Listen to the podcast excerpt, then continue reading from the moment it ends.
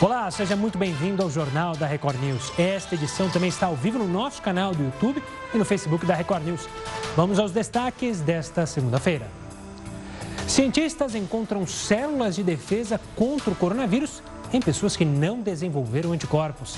Achado reforça a conclusão de estudos anteriores sobre a eficácia de resposta imunidade celular contra o coronavírus. Mais de 30 mil vagas de aprendizes podem ser extintas até o fim do ano. O número de empresas parceiras caiu quase 12% desde o início da pandemia, segundo o Centro de Integração Empresa-Escola. Fumaça encobre céu de Cuiabá. Depois das intensas queimadas registradas na cidade, a umidade relativa do ar é de 16%, muito abaixo do ideal. Cientistas encontram partículas de microplástico em órgãos humanos pela primeira vez. Descoberta é considerada preocupante, mas os efeitos das partículas na saúde humana ainda são desconhecidos.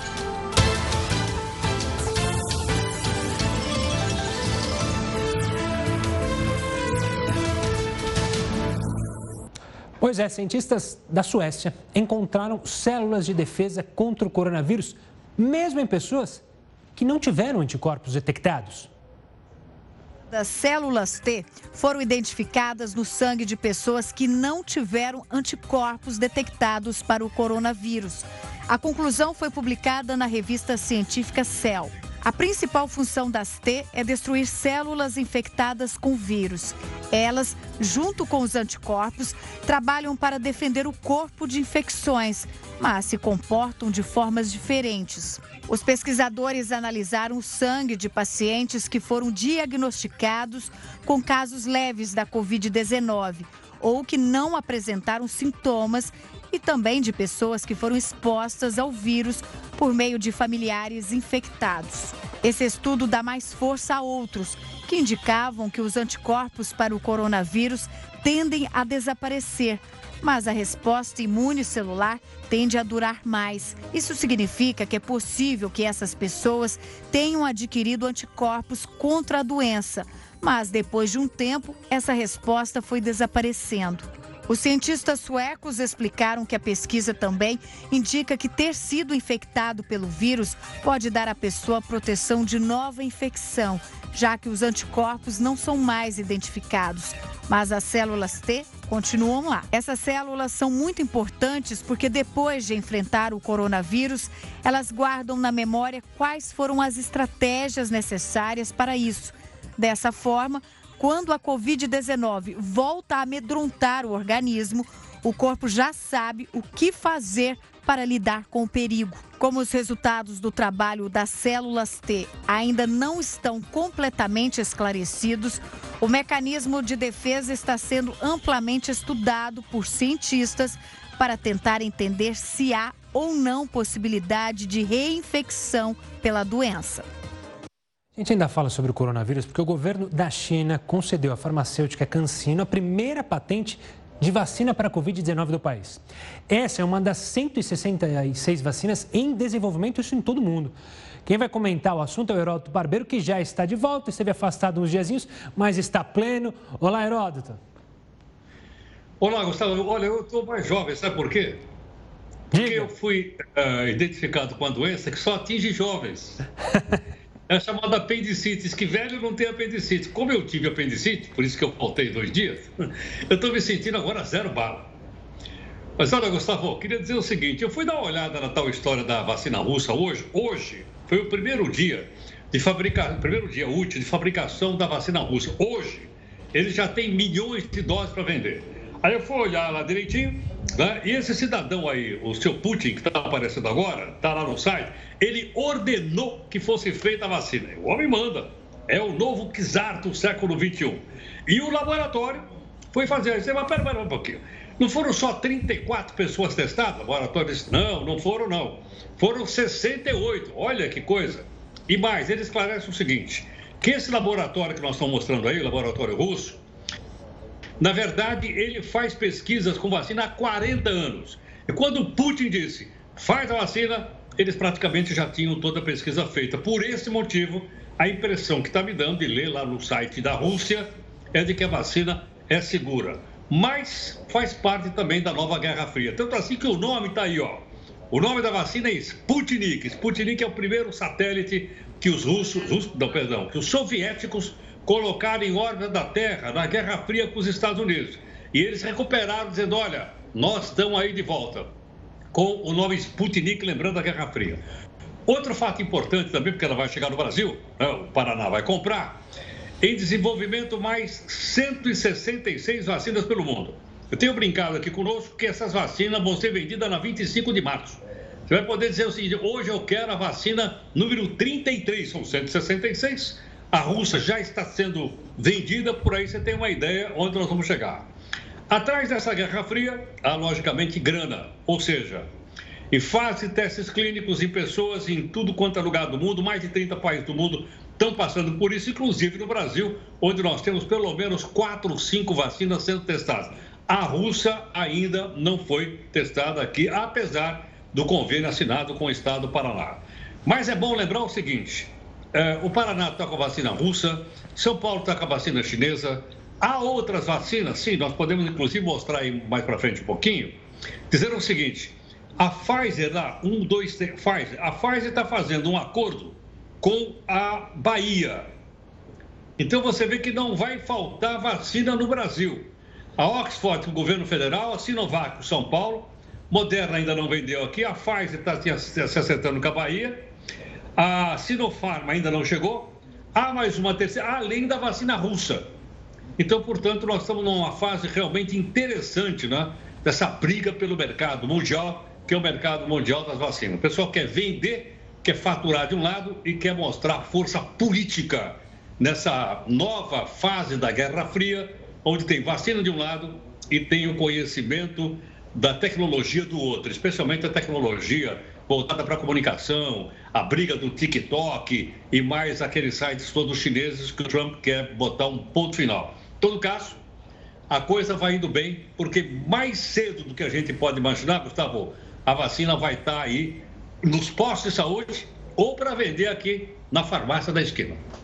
Boa, Heroto. E a gente ainda vai falar mais sobre vacina aqui no Jornal da Record News, justamente porque o Heroto mencionou, né? São tantas vacinas, várias chegarão ao Brasil. Será que pode tomar uma, duas, as três? Enfim, a gente vai falar sobre isso ainda aqui no Jornal da Record News. O Heroto volta também para comentar outros assuntos de destaque no noticiário brasileiro. Agora a gente vai falar de uma festa, veja só, de música eletrônica, com milhares de pessoas que gerou uma polêmica nesse final de semana e não foi no Brasil.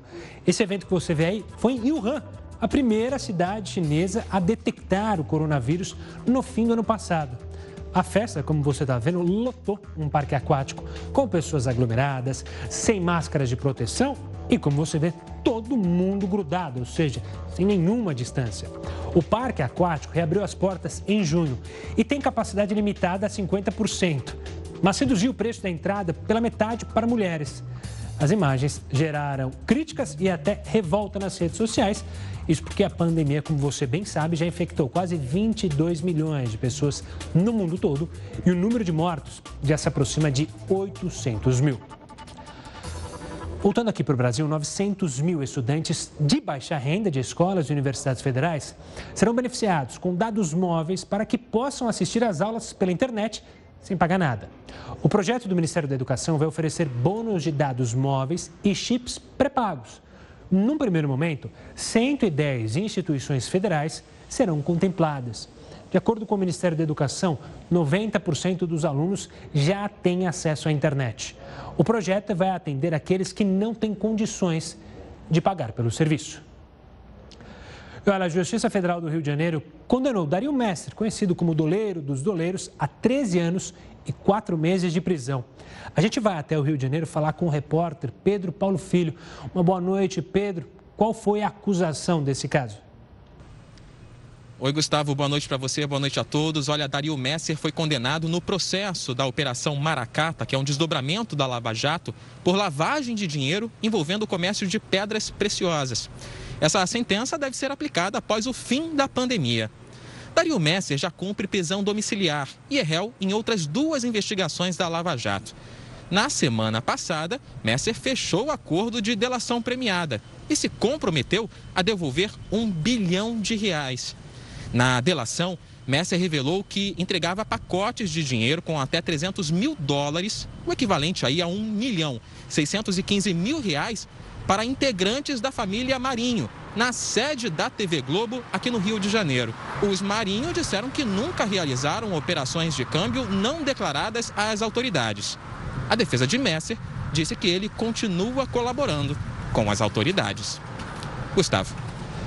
Obrigado, Pedro. E olha, a temperatura mais alta da história pode ter sido registrada neste domingo nos Estados Unidos. A marca de 54,4 graus Celsius ocorreu no Parque do Vale da Morte, que fica na Califórnia. O último recorde era de 54 graus na mesma região há 100 anos. Um comitê vai analisar os dados e validar essa nova marca. Por falar em temperatura, uma frente fria vai atingir o Brasil nesta semana e pode fazer nevar em locais pouco acostumados com o fenômeno, como o estado de São Paulo. Meteorologistas afirmam que a frente fria tem potencial para ser um evento histórico de frio e neve. Outros estados também serão atingidos pelas baixas temperaturas, como é o caso do Rio Grande do Sul, Santa Catarina e o Paraná. Agora a gente fala do cantor sertanejo Cauã, da dupla Kleber e Cauã, que segue internado na UTI de um hospital particular em Goiânia com a Covid-19. A repórter Revana Oliveira tem mais informações. Uma boa noite, Revana. Boa noite, Gustavo. O cantor Cauã teve uma piora no final de semana, por isso precisou ser levado para a UTI. Exames de imagem mostraram comprometimento do pulmão. Ele está internado nesse hospital particular aqui de Goiânia desde a última quarta-feira. O cantor Kleber, que faz dupla com ele, está vindo de São Paulo. A família tem o desejo de transferi-lo aí para a capital paulista ou então para outro hospital aqui de Goiânia. Mas os médicos já disseram que isso é praticamente praticamente impossível nesse momento diante da gravidade. O pai de Cauã, o irmão e também a namorada dele testaram positivo para a Covid-19. Por enquanto, apenas o irmão já está de alta. Os outros dois se recuperam em casa. De Goiânia, Revana Oliveira. Obrigado, Revana. E olha, a maioria dos ministros do Supremo Tribunal Federal votou pela imposição de novas restrições na segurança pública do Rio de Janeiro. Os maiores objetivos são impor limites no uso de helicópteros em ações em comunidades, restringir operações policiais em locais próximos a escolas, creches, hospitais ou postos de saúde e ordenar que agentes de segurança e profissionais de saúde preservem todos os vestígios de crimes cometidos em operações policiais evitando a remoção de corpos de pessoas mortas em conflito para uma suposta prestação de socorro, por exemplo. E uma pesquisa realizada pelo CIE, Centro de Integração Empresa-Escola, estima que até o final do ano, 32 mil vagas de aprendizes serão extintas em todo o país. De acordo com a instituição, os principais motivos serão a não renovação de vagas já existentes e que foram paralisadas devido à pandemia e o número de demissões realizadas pelas empresas neste período. O CIE também sugeriu uma medida provisória que prevê o custeio de 50% do salário do aprendiz, que, se fosse aprovada, possibilitaria então a contratação de até 400 mil jovens em todo o território nacional. Vamos para o centro-oeste brasileiro, porque nessa segunda-feira Cuiabá amanheceu encoberta por fumaça. A baixa umidade do ar e as queimadas muito recorrentes nesta época do ano têm deixado a cidade desse jeito que você vai ver. A umidade relativa do ar está em 16%, enquanto o ideal é de 60%.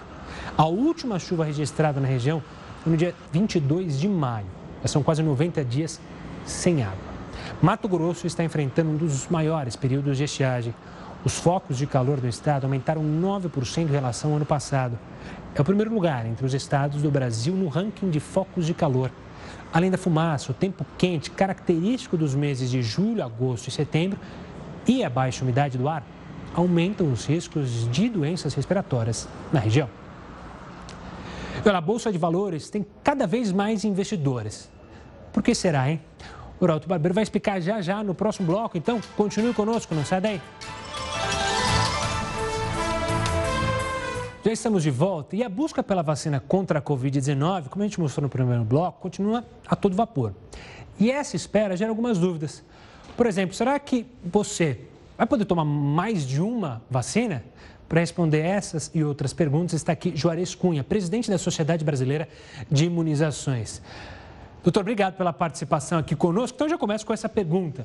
eu vou poder tomar mais de um tipo de vacina ou não? Como funciona isso?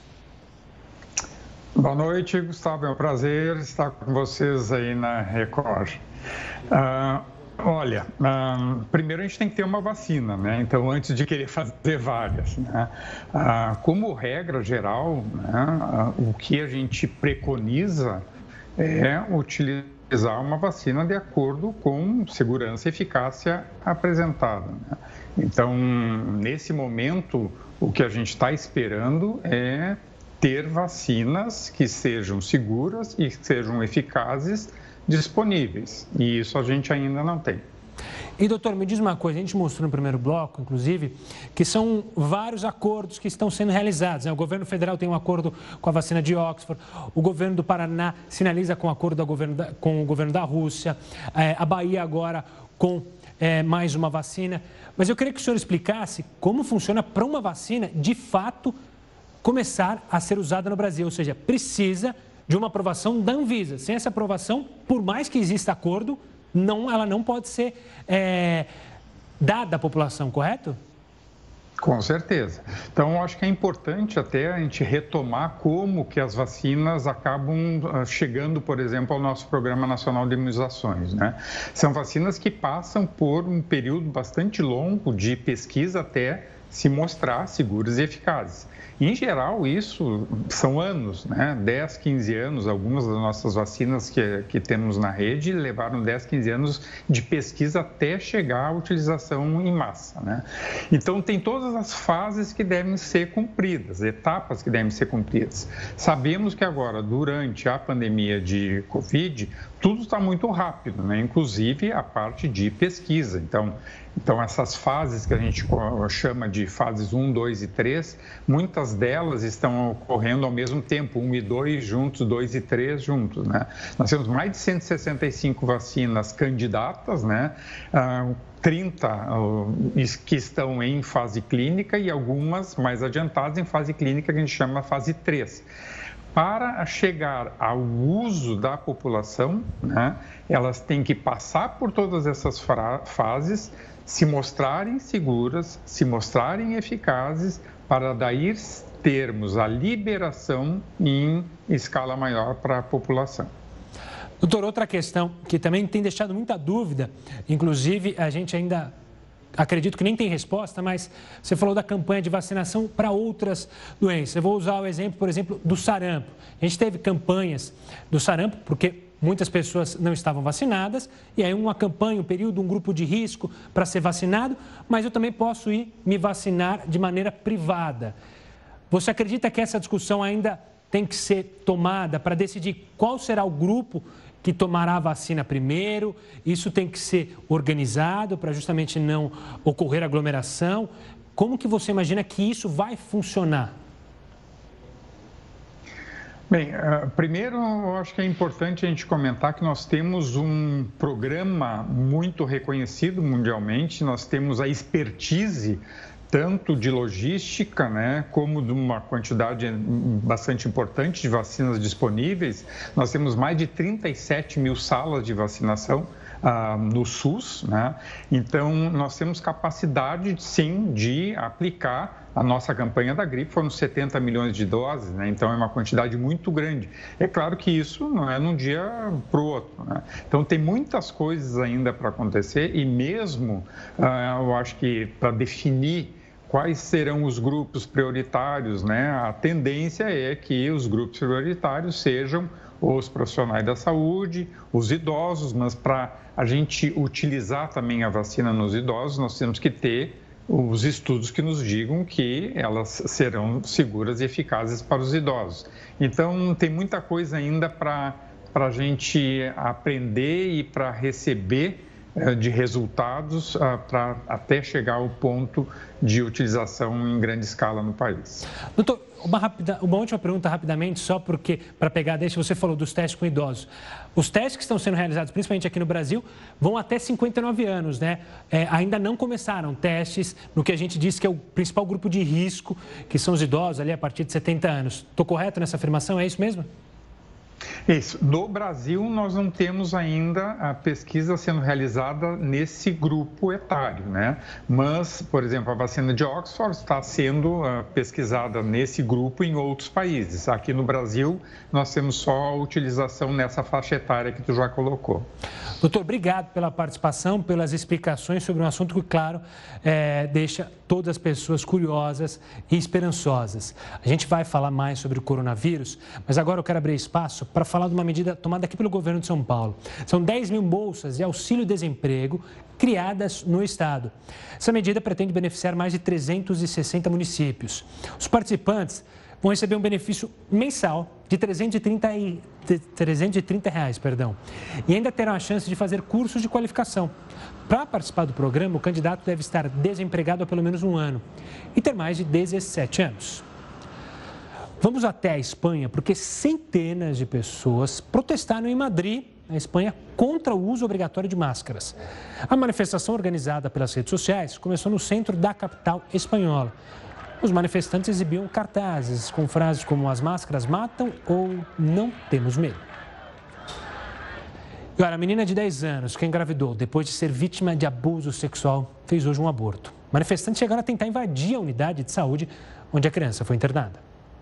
A criança está acompanhada da avó e de uma assistente social do Espírito Santo, estado em que mora com a família. Ela passou pelo procedimento no Recife, depois de um hospital em Vitória se negar a realizar o aborto, mesmo com autorização judicial. Ela está bem, né?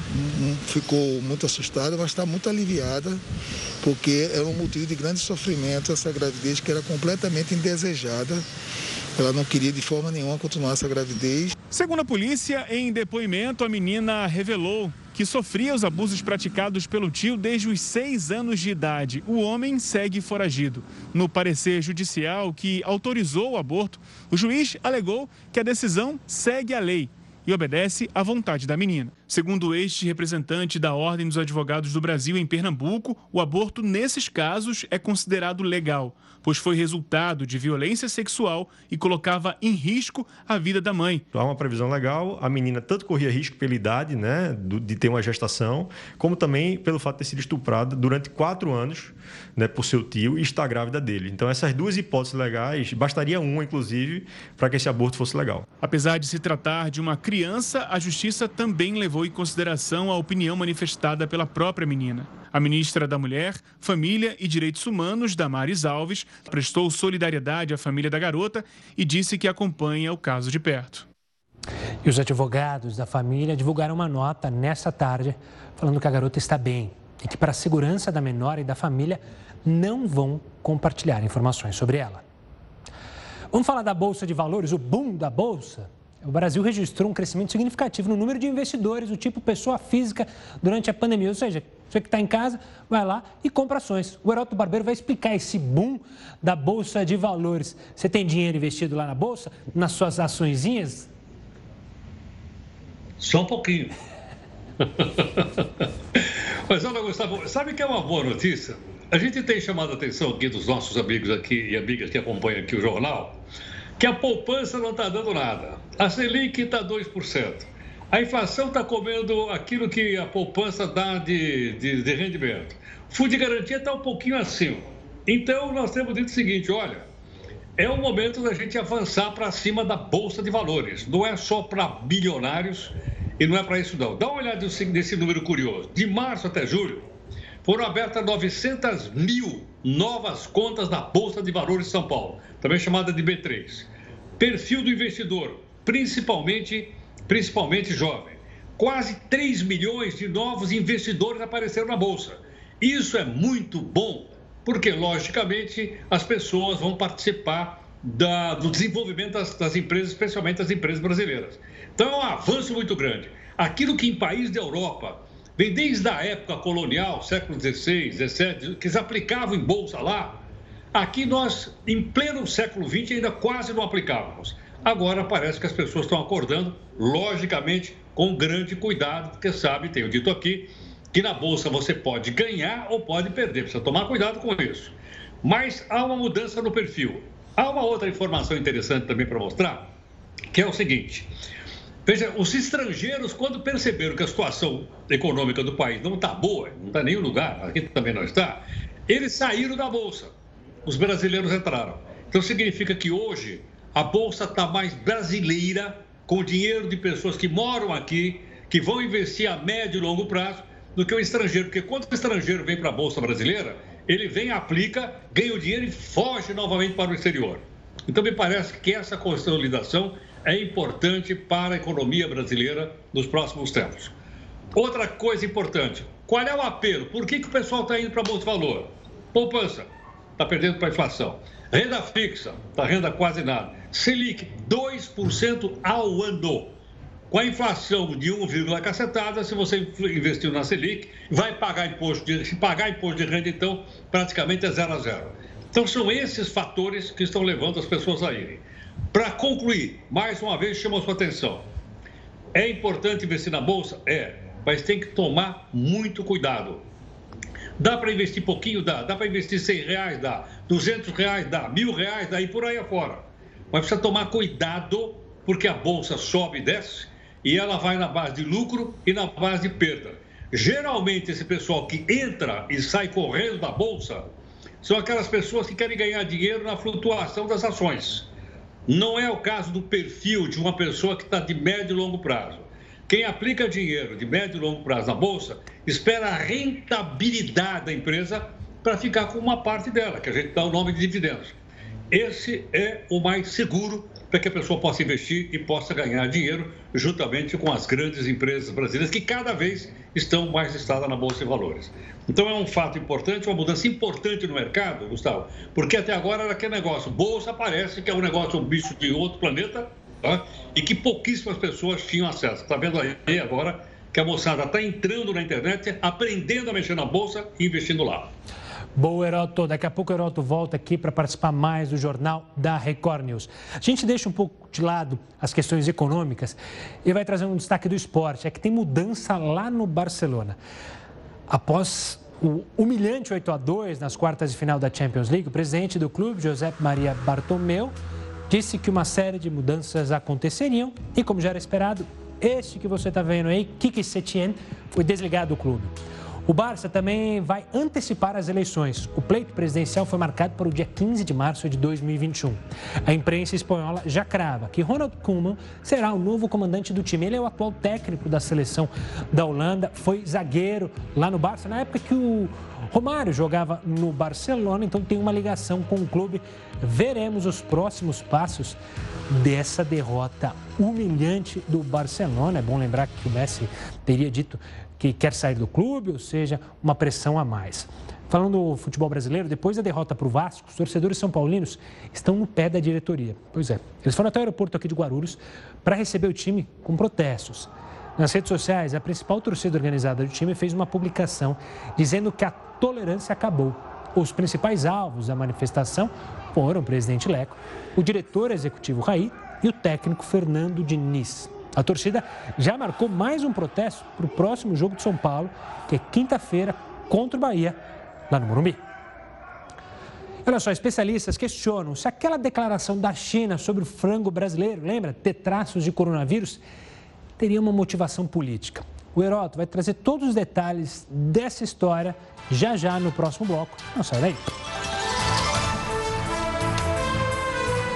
Já estamos de volta para falar justamente da China. Após a declaração do governo chinês de ter detectado traços de coronavírus em embalagens de frangos importadas pelo Brasil, especialistas estão questionando se essa divulgação pode ter motivações políticas e comerciais. O Heraldo Barbeiro vai falar sobre mais essa situação que mexe com a geopolítica, principalmente aqui envolvendo nós brasileiros e os chineses. Diga lá, Heródoto. Bom, Gustavo, se você põe no ponto, claro que mexe com questões políticas e questões econômicas. Olha, a impressão que eu estou tendo é que a economia brasileira está tendo uma recuperação, tenho falado aqui em V. O que significa isso? Significa que ela bateu no fundo do poço, lá no mês de maio, e ela vem recuperando rapidamente. Uma das responsáveis por essa recuperação é isso que a gente está mostrando aí na, na nossa imagem.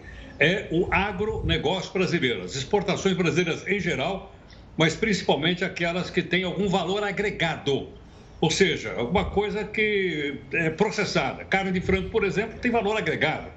E outras carnes também tem. E o Brasil é um grande exportador. Teve, como você lembrou aí, uma, uma notícia na China, de uma cidade chinesa, dizendo que um franguinho brasileiro desse teria vindo com o coronavírus. Não se falou mais nada. Eu olhei hoje o noticiário internacional, olhei o noticiário na China, ninguém disse mais nada, ficaram quietinhos. Quem entrou na parada foi as Filipinas, que também compra frango brasileiro comprou uma quantidade enorme de asinha de frango. Não sei se você gosta de asinha de frango, mas o pessoal parece, eu não como cara, mas o pessoal diz que a asinha de frango assim, bem assadinha, é muito boa. E a, a, a, as Filipinas disse, olha, vamos parar de comprar, porque a asinha de frango que vem do Brasil está contaminada com coronavírus. É óbvio que isso não tem nenhuma, nenhuma ação de caráter uh, científico, é, na verdade, uma questão de ordem econômica. Por quê? Porque os produtores de frango lá da, das Filipinas ficaram brabos porque está importando o Brasil, que é um frango de melhor qualidade e é mais barato. Então eles resolveram achar uma desculpa. A desculpa é: a, o franguinho brasileiro já vem com o coronavírus. Não é verdade. Tanto assim que o Brasil imediatamente reagiu e bateu na porta da Organização Mundial do Comércio. E foi lá para dizer: olha, não é verdade isso, mas é apenas uma questão de concorrência desleal. Para tirar o produto brasileiro, que vende bem, aliás, das Filipinas, eles então estão nos acusando de um fato que não tem comprovação científica. Mas olha, Gustavo, a gente precisa, a gente se acostumar com isso, porque na medida que você cria um produto bom, você entra no mercado internacional, você começa a concorrer com os locais, o pessoal começa a lançar mão de tudo aquilo que é, que é possível imaginar para poder então preservar o seu mercado. E o Brasil tem que se acostumar a isso, porque o Brasil está crescendo e está eh, tendo uma boa participação no, no mercado mundial, principalmente do agronegócio. Vamos ver se as Filipinas serão condenadas ou não na Organização Mundial do Comércio. É isso aí, Gustavo. Boroto, quando a gente fala em comércio, livre comércio, em guerras comerciais, isso sempre vai existir. A gente tem também, se a gente for olhar, Brasil e Estados Unidos tem uma guerra agora com álcool, com etanol, quer dizer. Então, claro que isso sempre ocorre, por isso é bom a gente sempre estar atento. Heroto, você volta amanhã aqui conosco no Jornal da Record News. Uma ótima noite, a gente se encontra amanhã. Vamos falar dos pesquisadores da Universidade do Arizona, nos Estados Unidos. Eles encontraram pela primeira vez microplástico em órgãos e tecidos humanos. A descoberta foi feita porque os cientistas adicionaram partículas a 47 amostras de tecido de pulmão, fígado, baço e rins, que examinaram de um banco de tecidos criado para estudar doenças neurodegenerativas. Pesquisas feitas em animais têm associado a exposição a micro e nanoplásticos a infertilidade, inflamações e até o câncer. Mas os impactos na saúde humana ainda são poucos, pouco conhecidos. E por falar em pesquisa, uma pesquisa do Ministério da Saúde da Espanha indica que o hábito de fumar perto de outras pessoas favorece a disseminação do coronavírus. Por isso, o governo espanhol proibiu as pessoas de fumarem em espaços públicos sem distanciamento. A gente vai falar mais sobre isso, é no próximo bloco, continue conosco.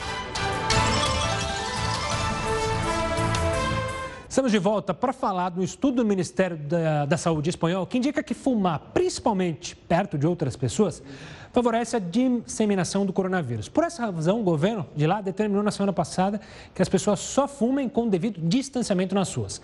Sobre essa medida, eu vou conversar agora com o cardiologista intervencionista Marcelo Cantarelli. Marcelo, obrigado pela participação aqui conosco. A primeira pergunta que vem quando você tem uma medida tomada por um governo desse, imagino que é Dá para contrair o coronavírus se alguém assoprar a fumaça do cigarro no ambiente próximo? Isso existe? Sim, na verdade, quando você vai fumar, por exemplo, ou conversar, é, você tem que estar sem a máscara. E ficar sem a máscara, você vai estar vulnerável. Se você estiver próximo a uma pessoa com uma distância menor que um metro e meio, e essa outra pessoa tiver sem máscara e também os dois fumando, isso é uma situação de alto risco de contágio. Então, é, fumar é um hábito, além de todos os hábitos é, da, nocivos, né, todos os males que o cigarro causa ao organismo, ele também deixa a pessoa vulnerável, porque nesse momento a pessoa vai tirar a máscara para fumar. A gente tem visto pelas ruas, né? As pessoas descem das empresas, o horário é, intervalo do trabalho, inclusive instituições de saúde, E você vê na calçada aquele grupinho, três, quatro pessoas ali fumando, batendo papo, com a máscara no, no, no queixo, tá certo? E aí é uma, uma questão de vulnerabilidade, a pessoa pode se contaminar ali. Doutor, outra questão que existe também relacionada ao cigarro é aquele narguilé, narguilha, eu nunca sei o nome nem quero saber também, não me importa, mas o cigarro compartilhado. Isso pior ainda mais, imagino, né? Porque está saliva passando de um para o outro, ou seja, isso tende a ser ainda mais arriscado ou não? Ah, não, sem dúvida, porque é, ele é compartilhado, então ali a piteira ela é compartilhada e você vai entrar em contato com a saliva de outra pessoa. Quer dizer, o risco ali é altíssimo. E para a saúde, uma sessão de narguilé é igual você fumar 100 cigarros. Então, veja bem, se um cigarro já tem 4.500 substâncias químicas, 2.500 delas cancerígenas, imagina uma sessão de narguilé. Então, é, é, um risco realmente bastante alto você participar é, disso. Doutor, aproveitando que a gente está falando do cigarro, começo da pandemia chegaram a surgir informações que, olha, a nicotina pode ajudar, é, quem fuma não é internado por coronavírus. Isso caiu por terra, né? É bom deixar bem claro que fumar agrava principalmente né, é, a doença, a Covid-19, no corpo do fumante, certo? Sim, porque assim, não há nenhuma substância dentro do cigarro que seja boa, que proteja alguma coisa. Pelo contrário, todas as substâncias identificadas até hoje são nocivas. A nicotina leva à dependência e as outras substâncias causam as doenças. E todos os tipos de cânceres praticamente são linkados, né? É, originados aí pelo tabagismo e as doenças cardiovasculares também. Então, na verdade, é, no cigarro, a gente não tem nada de benéfico para proteger contra doença nenhuma. Pelo contrário, como ela causa uma destruição dos alvéolos pulmonares, eh, provocando enfisema, doença pulmonar obstrutiva crônica e tudo mais, você deixa esse pulmão suscetível a ter infecções bacterianas ou virais. No caso da Covid-19, infecção viral. Então, o tabagismo aumenta a chance da pessoa, em pegando a doença, ter uma evolução mais grave. Ou seja, o coronavírus pode se aproveitar é, desse corpo mais, entre aspas, fraco, né? esse pulmão mais debilitado, para justamente se instalar e aí se expandir para o corpo e causar os problemas que a gente tanto conhece, né, doutor? Sim, além do pulmão, o cigarro afeta a nossa imunidade. Então, as pessoas que, os tabagistas, eles são pessoas que têm um sistema imunológico com menor defesa daqueles que não são tabagistas. Então, eles têm mais chance de pegar infecção e, em pegando infecção, tem uma evolução pior. Doutor, quero agradecer demais a sua participação e a sua explicação e o alerta, claro, a todos que fumam ou que fumam mesmo que esporadicamente. Um forte abraço ao doutor. Essa entrevista também vai estar lá no nosso YouTube, assim como todo o jornal. Sabe aquele termômetro infravermelho que está sendo usado cada vez mais na pandemia? Alguns vídeos divulgados na internet afirmam que ele pode trazer problemas para a saúde. Mas calma, tudo isso é mais uma fake news. Você já deve ter recebido algum vídeo pelas redes sociais afirmando que aquele termômetro utilizado para medir a temperatura das pessoas pode causar danos à glândula pineal. Nesses vídeos que viralizaram na internet, supostos especialistas afirmam que ao colocar o termômetro na testa das pessoas, os raios infravermelhos do objeto poderiam afetar a glândula pineal e, no futuro, trazer problemas para a nossa saúde. A pequena glândula fica no centro do cérebro, em uma região mais profunda que a testa, e é responsável pela produção de hormônios. De acordo com médicos, não existe nenhuma relação entre o termômetro e a glândula. Na realidade, os médicos rebatem essa afirmação. Para o doutor Júlio Pereira, neurocirurgião da Beneficência Portuguesa de São Paulo, a luz emitida pelo termômetro é inofensiva. A gente tem uma proteção muito grande antes de chegar na glândula pineal, colocando esse infravermelho na testa. A gente tem a pele, o subcutâneo, o osso, tem o córtex cerebral. A glândula pineal é uma glândula profunda no cérebro. Então, a distância é muito grande. Esses raios, né, que, que infravermelhos e outros, né, eles captam as ondas de calor, ajudam a captar a onda de calor para você ver a temperatura. Os termômetros infravermelhos se popularizaram na pandemia por permitir a aferição da temperatura somente com a aproximação, sem precisar encostar o objeto nas pessoas. Eles são aprovados para uso no Brasil há anos e são categorizados como itens seguros pela Anvisa. Não existem relatos de que o objeto possa ter trazido nenhum tipo de problemas à saúde. A gente sabe que esse termômetro é usado por décadas, né? Ele é seguro, ele é aprovado por órgãos tanto nacionais como internacionais, FDA e outros. Não existe relato na literatura médica desse tipo de termômetro gerar algum dano, algum tumor, alguma lesão na pineal. As ondas de radiação que podem causar problemas para a saúde de um indivíduo são de outro tipo. Na mensagem falsa, pessoas recomendam que o termômetro seja apontado somente para o braço. Mas não existe nenhum tipo de exigência quanto ao local em que a temperatura deve ser medida. Normalmente, a medição é feita na cabeça, porque expressa melhor a temperatura do corpo. Além dos problemas com essa glândula tão importante para o organismo humano, outros boatos também ganharam as redes sociais. Surgiram até mensagens que afirmavam que os termômetros podem trazer câncer e cegueira. Mas nada disso é real. Então, realmente não é algo para você se preocupar, é uma fake news. Não continue medindo a temperatura com, com esse termômetro de infravermelho, colocando na testa. Isso não gera nenhum tipo de preocupação risco a mais à sua saúde. Diversos estabelecimentos adotaram o uso do termômetro infravermelho como uma forma rápida de medir a temperatura dos clientes e evitar a entrada de pessoas doentes a esses locais. E o Jornal da Record News fica por aqui. Tenha uma ótima noite e siga muito bem informado agora com a edição das 10 do Hora News, comandada por Viviane Barbosa. Tchau!